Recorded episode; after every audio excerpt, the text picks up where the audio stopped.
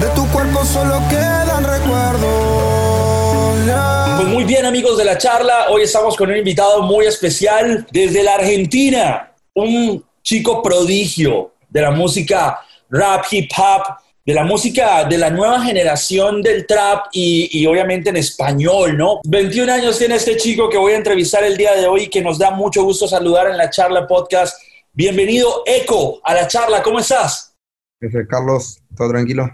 Todo tranquilo, pues, brother, primero que nada, teniendo la oportunidad de conversar con, yo diría que uno de los liricistas y de los que mejor sabe improvisar y hacer freestyle de la Argentina. Me ha encantado todo lo que he escuchado y todo lo que he visto de tu proyecto y bueno, eh, estamos felices de conocer aún más, ¿no? Un chico que se ha hecho solo en el camino, que le debe mucho a su familia, a sus amigas y sus amigos, pero que ya se da la oportunidad de decir que estuvo en uno de los escenarios más importantes de la Argentina haciendo un concierto finalizando el 2019 por todo lo alto, ¿no? Así es, por suerte, sí. Si miramos para atrás hay, hay mucho camino, pero nada, la cuestión es seguir para adelante. Claro que sí, estás estrenando Mujer y, y, es una canción que seguramente viene a consolidar todo lo que ha venido pasando con la evolución, ¿no? Hay muchas colaboraciones que has hecho ya vamos a hablar un poco de eso a lo largo de, de tu carrera. Como bien decía y figuraba al principio, en el Gran Rex se dio cuenta la gente de que eres un artista que tiene una trayectoria, pero háblanos de este nuevo paso y esta nueva música que estás prom promoviendo, ¿no? Ahorita con este nuevo sencillo. Bueno, esto es lo, lo último que estuvimos creando nada, en este proceso de cuarentena. Fue una de las, de las últimas canciones que hice, pero de las que más me gustó. Eh, estamos con, con, el equipo a, a, trabajarlo y la verdad que salió de la mejor manera y es el, el adelanto de, de, mi EP. O sea, es, es, la canción que va a formar parte del EP, que sale eh, dentro de muy poco, que también estamos con los últimos preparativos y es algo distinto, un flow distinto a lo, que, a lo último que estuve sacando, que, que esta cuarentena estuve full trap y, y, haciendo todo trap en mi casa, que estuve grabando, pero ahora le damos este, este flow más para, para que se lo vacile todo el mundo. Muy bien, antes de que empezara este tema de la cuarentena, eh, tuviste la oportunidad en febrero de estar en un festival llamado Cosquín, ¿no? Sí. Cosquín sí, Rock, ¿no? Sí, y, que, y, que, fue un escenario donde te fue muy bien y fue como esa nostalgia, ¿no? Después de eso ya el tema de los escenarios se tuvo que pausar, ¿no? ¿Cómo ha sido para ti la ausencia de, de los escenarios, que, que, es algo que disfrutas muchísimo? Y cerrar con ese, con ese show fue una de las mejores cosas que pudo pasar porque dejó la vara muy alta. O sea, ese show realmente lo, lo, ensayamos mucho, fue la primera vez que se me veía a mí con una banda. Wow. Eh, y adaptar mi show es Cosquín, es Cosquín Rock, es un evento muy importante que cumplía 20 años justo este año.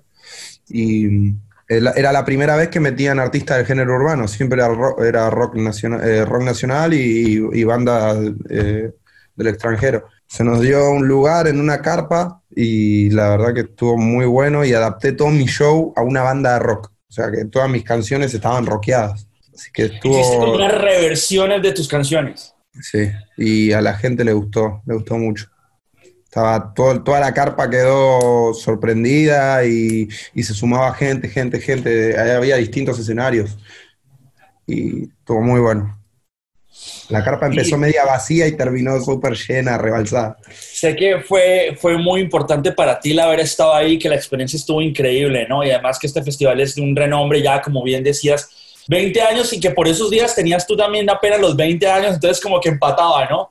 O la historia de un festival y la historia de tu vida, ¿no? Un chico tan joven y, y con, y con todo lo que ha, ha logrado hasta el momento, ¿no? Sí, tenía 20 y justo eran los 20 años, así que la primera edición que se estaba haciendo era más o menos cuando estaba naciendo, oh. imagínate la trayectoria que ya tiene este evento y justo, nada, coincidir, estuvo muy bueno. Muy bien, bueno, eh, Eco, estamos hablando con Eco desde la Argentina, Buenos Aires, Argentina, y tú, y tú empiezas, me imagino, desde muy chiquito en el tema de la música, ¿cómo, cómo llega el, el, el conocer, ¿no? De propiedad de que de pronto tu pluma, ¿no? Era la adecuada para empezar a, hacer líricas que seguramente se iban a empalmar con un concepto musical que hoy en día te tiene donde estás y, colaborando con la gente que colaboras. Háblame un poco de, de cómo nace esa inquietud, ¿no? De, escribir. Eh, siempre de, chico tenía algo con la música, siempre estaba escuchando música, siempre estaba investigando sobre nuevos músicos, tenía mucha información de parte de, mi familia nadie fue artista, nadie fue músico, nadie, nada por el estilo. Pero sí, mi papá era un gran consumidor de música, de rock, más que nada. Le gustaban mucho los Doors eh, y mucho rock nacional también. Así que por mucho parte. así, muy, muy 70, The Who, The Rolling Stones, The, Beatles, un, poco, un, poco, más, un poco más adelante, porque mi, mi, padre, mi papá es joven, o sea, es, tiene 42 años. Ok, ok, ok. Así que él estuvo, sí, en otras épocas, pero eh, Pearl Jam, no sé, eh, ese era muy fanático. Y de parte de mi familia, de parte de mi mamá, tenía mi abuela que le gustaba el tango, eh, también que se escuchaba mucha cumbia, mucha cumbia santafesina, que, que, es, y que es muy de acá, de, de Argentina. Sí.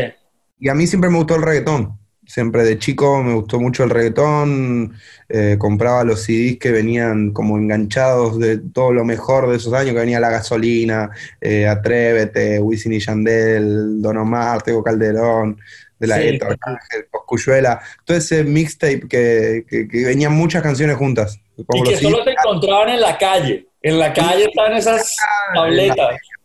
Eh, todos los viernes en la esquina de, de mi casa se hacía una feria como de tres cuadras y, era, era clave eso. Ahí yo iba y conseguía toda la música nueva. Pero cuando uno habla con una persona que le gusta la música que tú, que tú defiendes y los conceptos que tú defiendes con tus canciones, porque estuve escuchando toda tu discografía y déjame decirte que eres un tipo que me trajo mucho a la mente un tipo que yo cuando conocí tuve la oportunidad de hablar con él acá en Los Ángeles, llamado Zetangana, me trajo como esa, esa, esa vaina a la mente, ¿no? Muy, muy como que quiero decir lo que quiero decir, lo que sale del corazón, pero si voy a hacer un video, también tiene que ser muy real de cosas que me pasen o cosas que yo vea que se conectan demasiado desde el principio con la canción. Pero yo siento que cuando uno escucha la música urbana y más va a esa, a esa época que tú estás mencionando con los artistas que estás mencionando, uno va a Tego Calderón, uno va a Residente, ¿no? A René Joglar, uno va a esas referencias que seguramente ahí te, de pronto te causó una inquietud más allá de, que el dembow se pudiera bailar y que las masas lo pudieran aceptar, ¿no? ¿Dónde está tu, tu referente o tu música así como que tú digas, bueno, por ahí un Kendrick Lamar, un Eminem, no sé? Es que en ese, en ese proceso de que a mí me gusta el reggaetón y empiezo a escuchar toda esta música que tenía como ocho años, nueve, ahí cuando ya empecé a ir a la feria y conseguir estos CDs y como prestárnoslos entre nuestros amigos, así para... Estaba el, el MP3 sí, claro. Y bueno, con esto para todos lados. Y conozco. Mi, sí, mi, papá me hizo escuchar canciones de Eminem, de 50 Cent. Que eso fue la primera relación que tuve con el rap, digamos. Eminem. Eminem, y cuando veo la película de 8 millas, eh, eso fue un antes y un después también porque empecé a conocer el mundo del freestyle que había acá en Argentina, me empecé a, adentrar por un compañero de la secundaria, del colegio, me muestra una batalla de freestyle, entonces me empiezo a interesar por el rap. Me empecé a decir, ah, ¿qué, ¿qué, pasa con esto? Quiero ir a ver este movimiento, era un movimiento muy chico en esa época, esto fue como en 2013. Y ahí empiezo a ir como fanático, como simpatizante a, las batallas de freestyle, pero al poco tiempo yo sabía que quería estar ahí compitiendo. Y empecé a nutrirme de otra música, empecé a escuchar a Big L, Big Popa, eh, Big Pan, eh, empecé a escuchar mucho 50 Cent, mucho de Eminem, eh, y después, bueno, con el tiempo conozco el trap, como en 2015, 2016, que estaba Young Thug, Drake, Cardi B, Migos, eh, no sé, muchísimos. Eh, Young Talk, creo que ya te lo nombré. Y, empecé a consumir también un poco de eso, mucho rap en español también. Bueno, vos me hablas de Zetangana, yo escuchaba mucho Crema, ahora Saint, que es eh, su, grupo como más, más rapero, como de, sus principios. A mí me gustaba mucho también Zetangana, las canciones cuando hizo esa mutuación de pasar de ser rapero a, tratar de llevarlo para otro lado. eh, también tuvo, tuvo sus críticas en su momento, que fue algo parecido a lo que me pasó a mí, de salir del rap. Yo hacía rap 90, bombo y caja, y, salí de, esa zona de confort, porque yo ya sabía que, que, rapear arriba de esas pistas me salía, pero quería llevarlo a, otro lado, quería que, que, una canción mía se pueda bailar también, que se pueda, no sé, de otra manera. Y empecé a ir probando varios géneros y, y eh, escribir diferentes tipos de canciones con diferentes tipos de temáticas.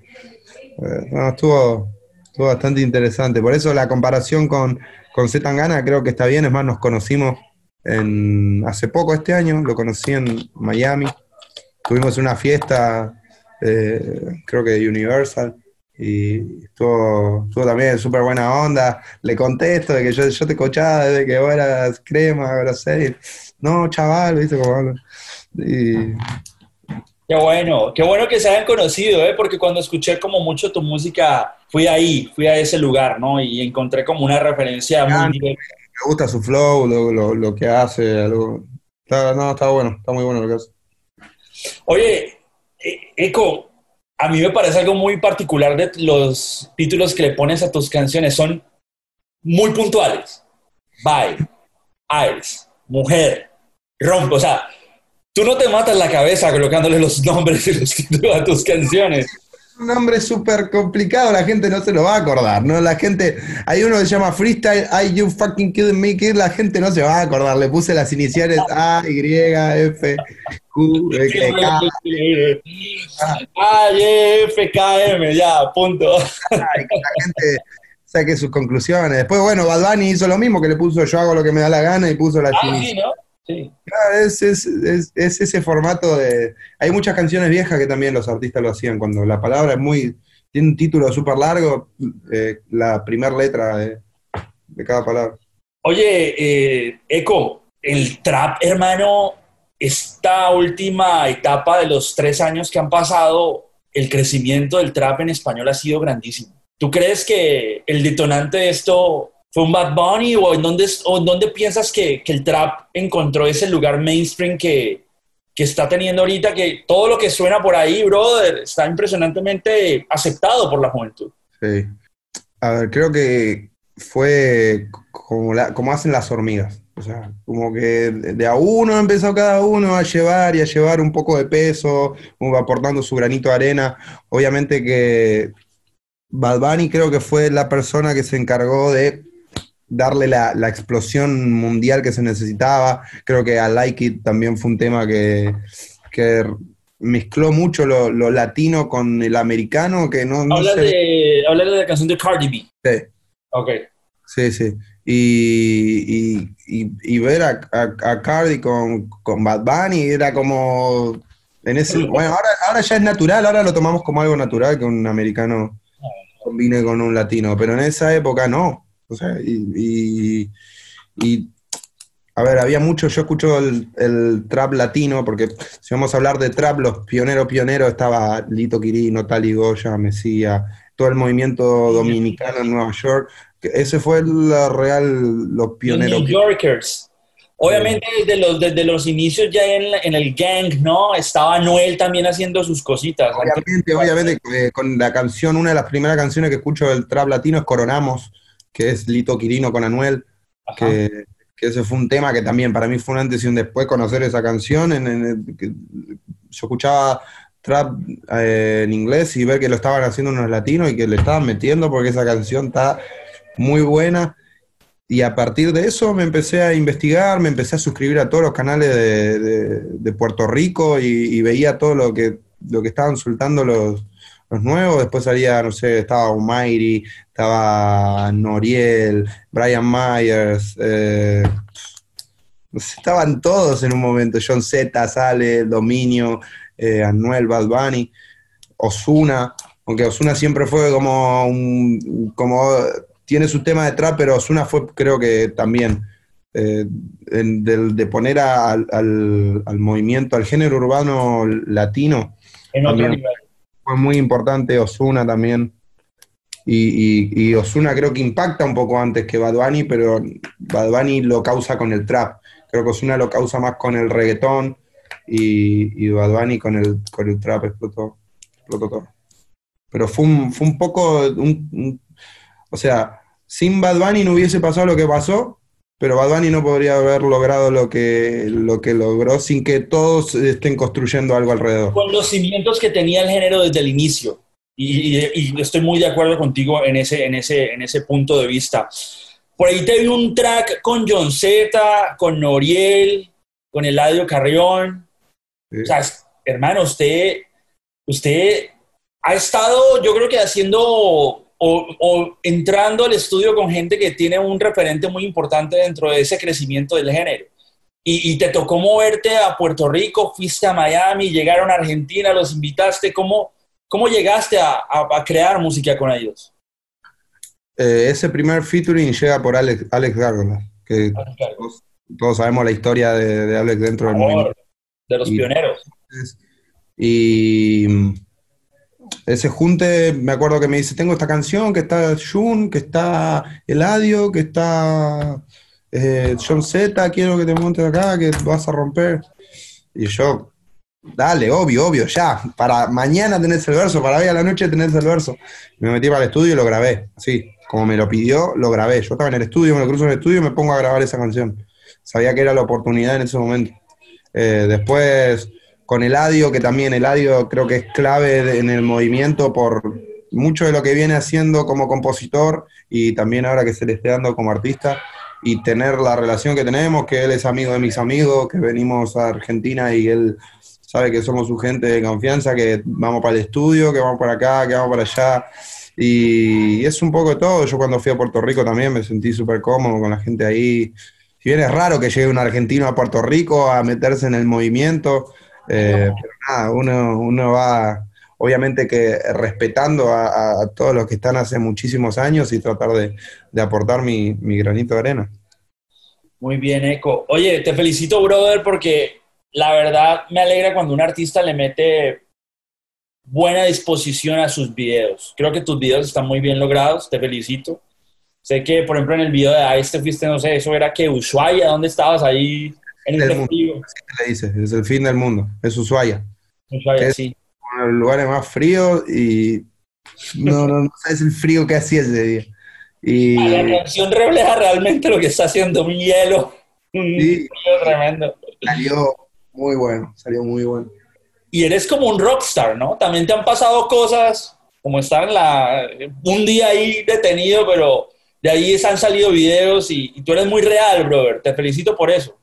Yo transmito realmente lo, lo- lo que pasa en el momento, lo que, lo que muchas, muchas historias son de mi vida o de gente cercana o de eh, trato de, mostrarme realmente como soy, no así como me estás escuchando y hablo con vos en una entrevista, me vas a ver hablando con mi amigo afuera. Eh, y, y así, creo que esa es la esencia de, de- de Eco y mientras eso siga vivo, creo que, que voy, a, voy a estar siempre en mi lugar.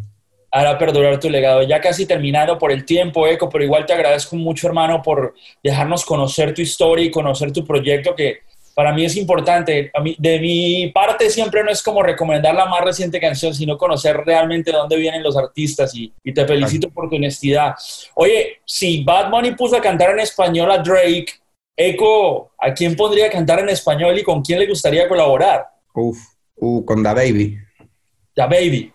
O me hubiese gustado con Pop Smoke. ¡Wow! Bien, ¿eh? Muy bien. Era, era muy, muy. Pero si me decís de alguien histórico, a Eminem o a 50.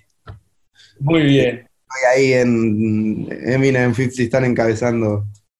Bueno, pero es posible, ya todo es posible, brother. En la música, ya uno Eso. no puede pensar que no puede pasar nada. tienen que llegar. O sea, si no- las cosas forzadas nunca salen bien, así que cuando tenga que llegar la oportunidad, llegará. Y si no, los voy a seguir escuchando igual.